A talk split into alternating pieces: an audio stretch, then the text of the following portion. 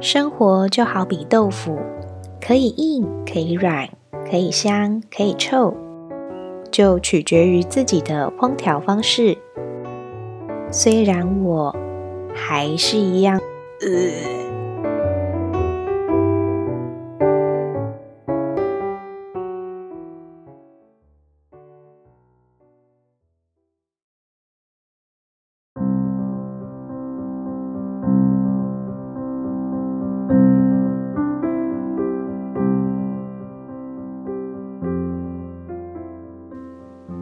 Hello，我是九燕。不知道从什么时候开始，感觉大学生打工就是一件再正常不过的事情。在我上大学之前，就会一直听到高中老师各种分享大学生活如何如何，要我们懂得好好把握这黄金的四年。加上电视剧啊、偶像剧啊，也很喜欢拿大学生当做主题跟背景，就会让我们这些准大学生对于所谓的大学有着莫名的想象跟憧憬。在上一集的时候有提到，我就因为在那为了转学考啊，以为自己可以默默当边缘人的小剧场，而浪费了一个学期。也浪费了刚进新环境可以参加各种活动的机会。下学期呢，已经对身边周边的环境都很熟悉了，之后就慢慢的对那些可以认识新朋友的活动有点兴趣缺缺了。听起来好像都只是我自己很懒的关系而已。我还记得当时高中的数学老师一直鼓励我们要多谈恋爱呀。说大学是很美好的，要玩社团，要参加联谊，要多认识男生，多认识新朋友，然后谈一场轰轰烈烈的恋爱，才可以毕业，才算及格。还说学业没有关系，混到可以毕业就好了。当下原本以为老师只是故意在开玩笑，毕竟他也是一个非常注重我们成绩的老师之一。结果毕业后再回去找老师聊天的时候，他还真的劈头就是问恋爱了没？我们回说还没，还会被嫌弃说怎么那么逊啊？都在干嘛啊？大学就是要疯狂的玩啊！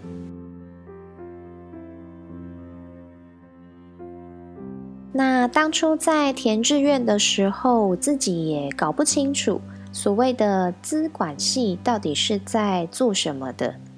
大概就是把它跟高中时的什么资料处理科当成是一样的事情看待吧。所以数理一直很弱的我，当时一知道要上微积分还要写程式的时候，我真的也是很晴天霹雳，甚至有一个最坏的打算，告诉自己可能会为了这个微积分而疯狂重修 n 百遍吧。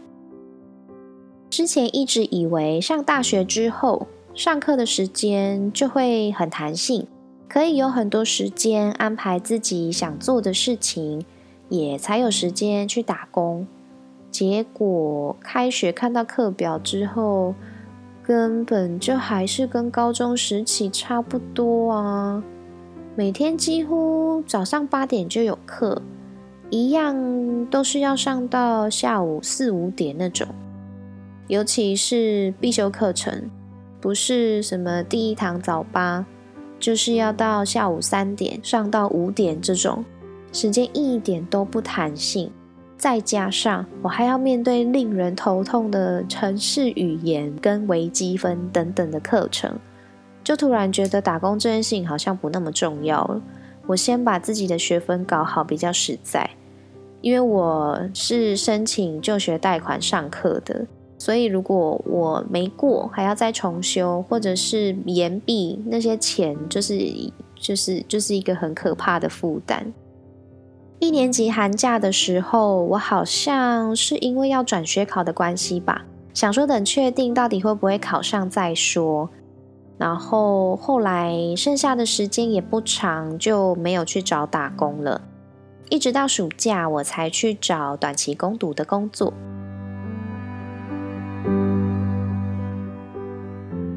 之前国高中在早餐店攻读了好几年的时间，突然要换一个短期打工，其实也没有什么想法，呃，想要做什么样的类型，还是什么样的工作。那时候还不是很熟悉人力银行网站要怎么使用，履历也就只是照着上面的要求跟必填栏位，就是稍微写一下，嗯，也不是很会用。那那时候主要还是看家里附近周围有没有贴告示要应征攻读啊，就递那种很小张的那种 seven 还是书局买得到的那种履历表，不然就是上 PTT 看一下有没有要找暑期攻读这种的文章。反正后来就是找到了一间塑胶射出工厂。那那间公司有两个厂区，一厂是在做塑胶射出，但是二厂是在做螺丝起子相关的手工具。那时候的职缺是缺二厂的作业员，他们好像有一批货要赶，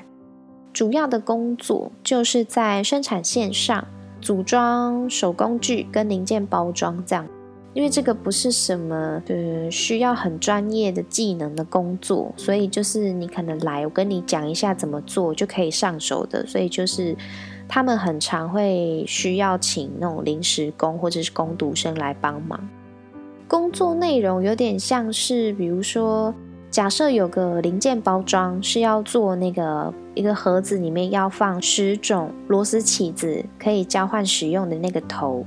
那差不多就会有三到四个人分散坐在生产线上，啊，平均一个人负责放两到三种头，就是把它放到盒子里面相对应的位置，让产品一路跑到最后，就刚好完成组装。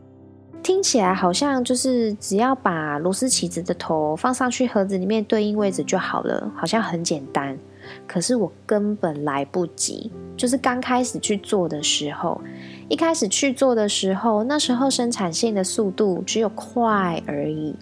那时候他们在赶出货，所以才会需要有短期的临时工来帮忙。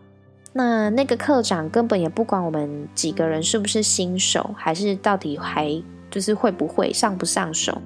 就只顾出货的时间跟产量，不能 delay，就一直把生产线的速度调快。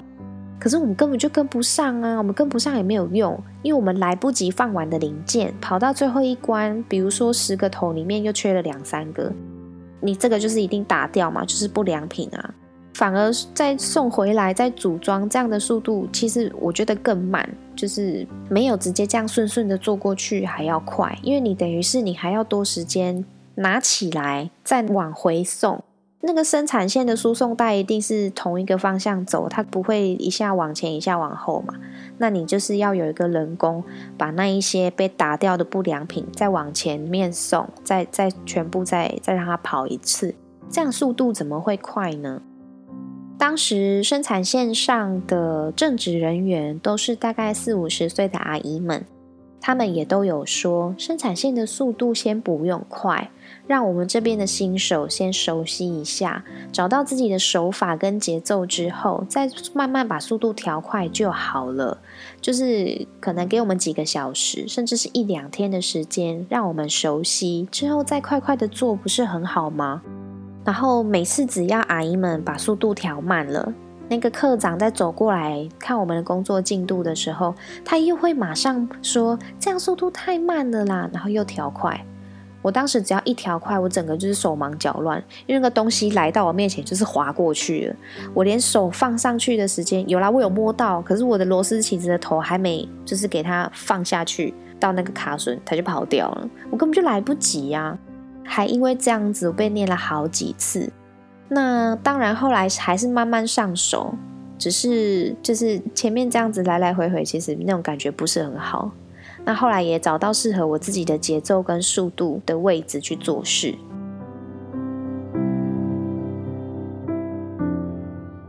那那是我第一次，也是目前唯一一次在工厂工作。每天早上八点前要到公司，因为会有一个晨会，除了讲今天的工作进度以外，还会有一个精神打气操，反正就是一个健康操之类的东西。那看工作需要，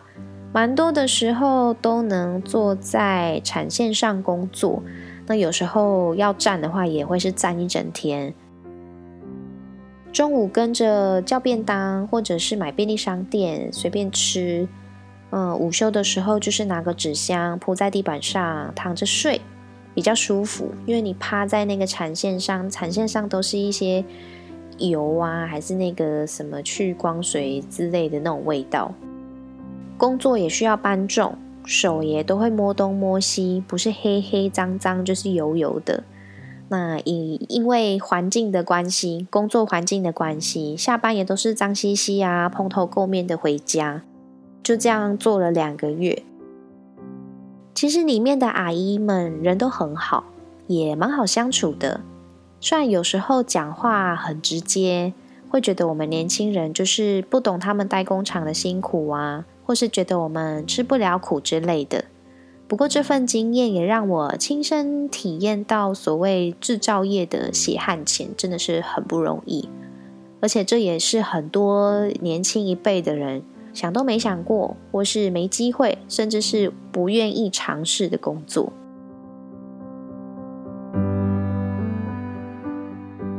后来我发现，我寒假的时候都没有去打工，好像是因为中间会卡一个过年，嗯，时间这样被东扣西扣之后不好找工作，不如就专心的放假跟过年吧。因为我在大学那边住宿读书，但是我放长假我就会回家，所以我的寒暑假的短期打工，我一定会找。我自己家里附近的工作，就不会找学校那附近的工作这样子。大二的暑假呢，我就跑去妈妈的老板介绍的一间服装出租公司打工。不晓得大家知不知道这种专门在出租表演服装跟道具的店家？比如说，你今天想扮演电影人物啊，漫威、DC 英雄系列的角色啊。或者是卡通动漫人物，嗯，还有时下流行很有个人特色的话题人物等等的这些角色扮演的服装跟道具，都有专门店在做出租。我那时候去打工的那间公司呢，除了刚刚说的那些道具服装以外，还有负责的业务是幼儿园毕业的表演啊，万圣节、圣诞节等等各种活动的表演服装。通常暑假的毕业季跟圣诞节是会是最忙的时候，因为幼儿园都一定会有活动，尤其是暑假就会需要超多的工读生来帮忙处理仓库大量出货跟洗衣晒衣的工作。其实，在去打工之前，就有听说，因为有很多很多的工读生，所以工作内容都需要通过考试才能继续留下来。虽然已经有提前知道这样的资讯，但是在我实际真的到现场的时候，还是觉得很冲击。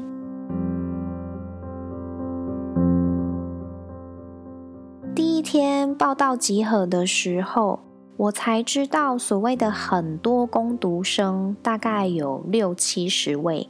而且集结很多中部不同的大学，从一年级到四年级都有。那大部分都是学长姐介绍学弟妹来打工，所以通常都会看到一群一群的人聚集在一起。而我呢，既没有学长姐，也没有任何认识的人，就是自己一个人在那里安安静静的看着眼前的景象。其实工作主要就是整理订单上的衣服出货，跟回来的衣服要分类、清洗、晒衣、归位。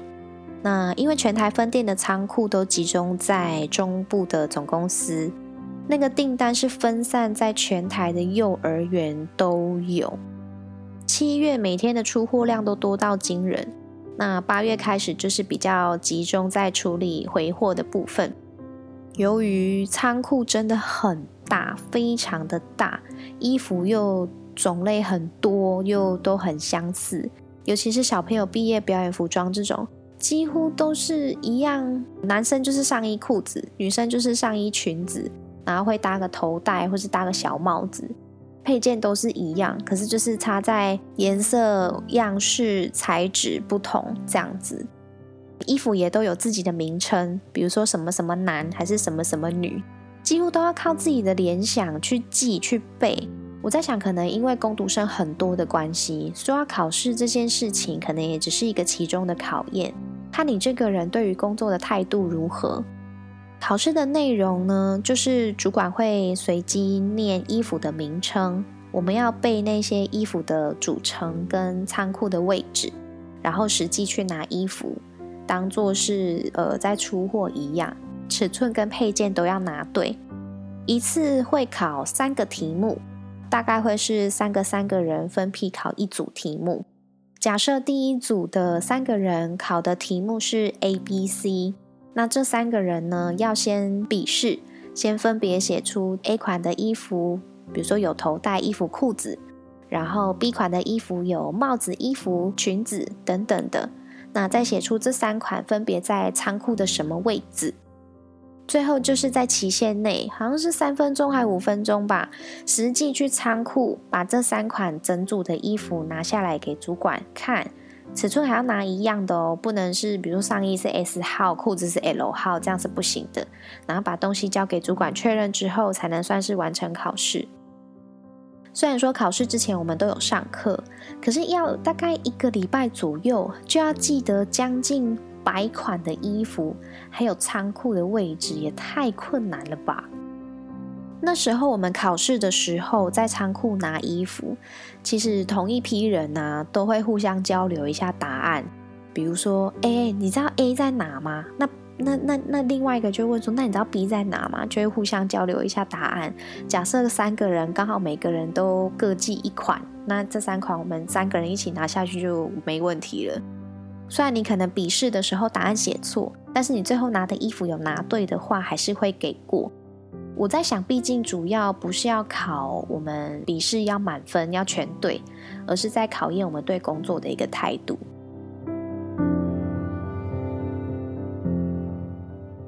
其实这间公司每年都会这样请工读生来帮忙，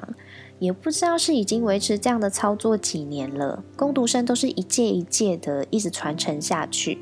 当然就会有熟悉的老手啊，跟生疏的新手。工作的分配也会两两一组，由老手带新手，把全部的订单平均分配给每一组的工读生。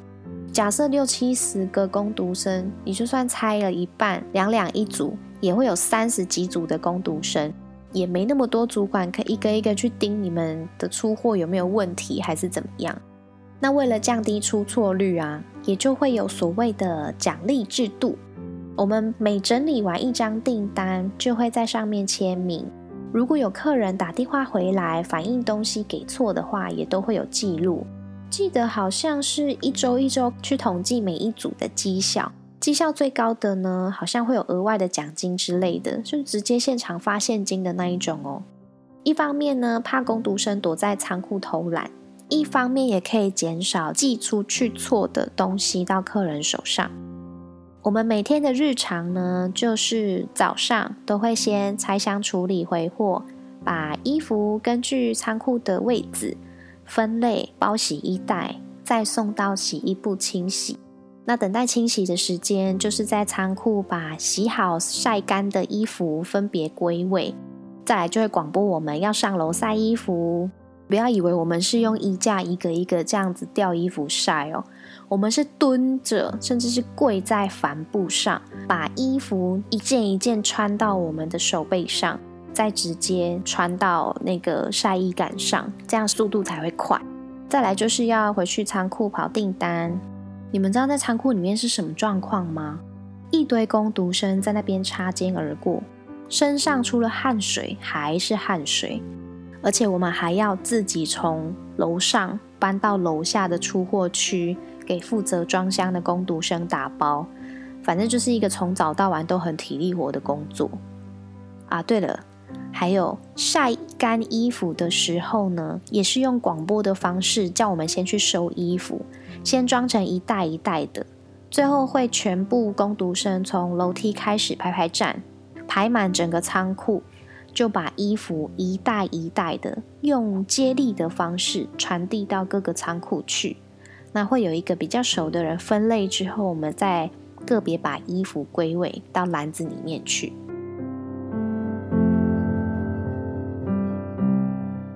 虽然一开始我自己一个人去，也是人生地不熟，没人可以照应，但是我刚好被分配到一个很好相处的女生当 partner，他也介绍几个很好会互相帮忙的几个工读生给我认识，然后就慢慢跟一群人越混越熟，甚至是我们之后都没有再回去打工了，也都毕业了，还是一样都有在联络。当时还在这两份工作打工的时候，都觉得很累，超级累。不过现在回想起来，还是觉得特别有趣，特别有记忆点，也都是很棒、很特别的经历。大家也有什么比较特别的打工经验吗？都可以跟我们一起留言分享讨论哦。我们下次见，拜拜。